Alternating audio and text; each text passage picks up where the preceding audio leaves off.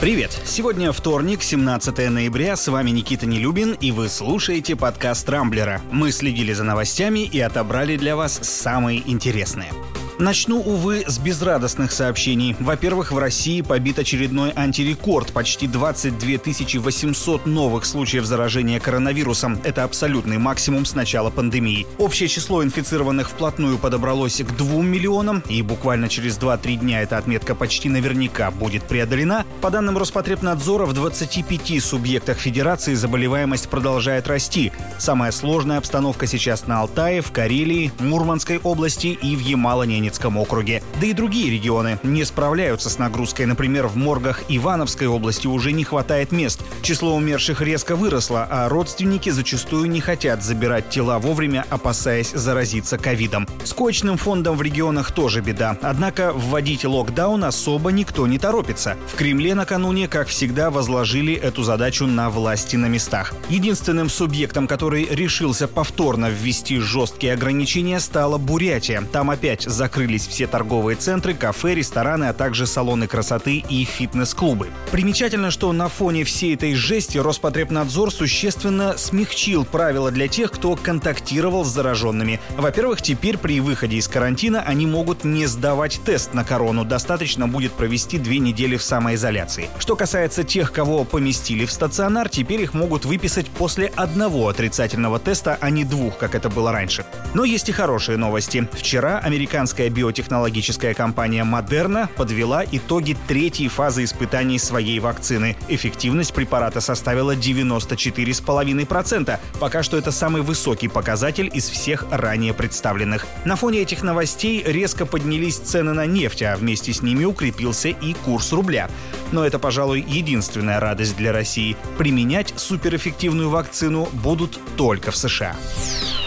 Одним из главных мировых экономических событий последних дней стало создание крупнейшей в мире зоны свободной торговли под названием «Всестороннее региональное экономическое партнерство». Соответствующее соглашение в прошлое воскресенье подписали Китай и еще 14 стран. По мнению экспертов, соглашение стало очередным ударом по программе Транстихоокеанского партнерства, которую ранее продвигал экс-президент США Барак Обама. Она предусматривала полную отмену таможенных пошлин на товары и услуги в странах странах Азии. Но Дональд Трамп, придя к власти, чуть ли не первым делом вывел Штаты из этой программы. Примечательно, что на сей раз Пекин смог перетянуть на свою сторону в том числе те страны, которые до недавнего времени считались верными экономическими союзниками США, например, Японию и Южную Корею. Более тесно сотрудничать с Китаем также решили Австралия и Новая Зеландия. Таким образом, КНР по факту стала экономической сверхдержавой и впервые за 140 лет выбилась в лидеры мирового развития.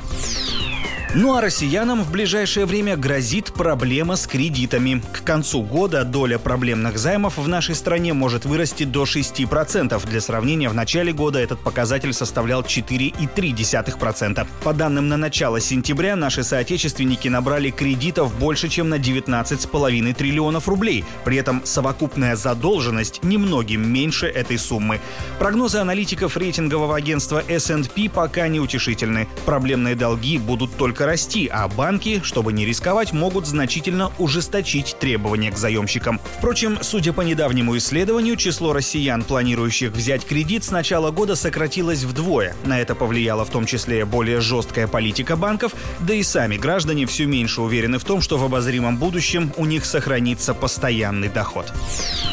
А вот за кого в этом плане можно точно не переживать, так это за московских учителей. Если верить главе столичного департамента образования и науки Александру Молоткову, среднемесячная зарплата у педагогов к концу года составит 117 200 рублей. Более того, в следующем году оплата труда педагогических работников будет проиндексирована еще на 3,7%, а в бюджет уже заложены надбавки и доплаты за классное руководство. Однако не стоит забывать и о тех, кто, к сожалению, потерял работу работу в пандемию, либо просто недоволен своими текущими доходами. Специально для них Рамблер запускает новый подкаст «Хорошо устроились», в котором вы узнаете, где работать за хорошие деньги. В каждом выпуске будем подробно разбираться, за что люди новых профессий получают столько денег, какими навыками нужно владеть, чтобы перейти в достойно оплачиваемую профессию и где, собственно, эти навыки освоить. Переходите по ссылке в описании и подписывайтесь на подкаст «Хорошо устроились» на всех платформах. Кстати, неплохо устроилась семья мэра Томска Ивана Кляйна, которого задержали в прошлую пятницу по подозрению в превышении должностных полномочий. В СМИ накануне появились интересные подробности. Оказывается, супруга градоначальника нашла весьма оригинальный способ спасти семейную заначку. За несколько минут до обыска в квартире главы города Галина Кляйн собрала карты российских и швейцарских банков, на которых хранилось больше миллиарда рублей, спрятала их в подушку и выбросила в окно своему водителю, который поджидал внизу. Впрочем, шалость не удалась. Его все равно задержали, а карточки изъяли. Всего на личных счетах семьи Кляйн силовики насчитали больше 7 миллиардов рублей, хотя официально депутаты и его жена за последние 10 лет задекларировали всего 2. Такая вот загадочная чиновничья арифметика.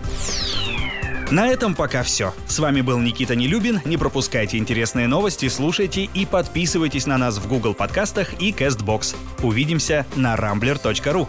Счастливо!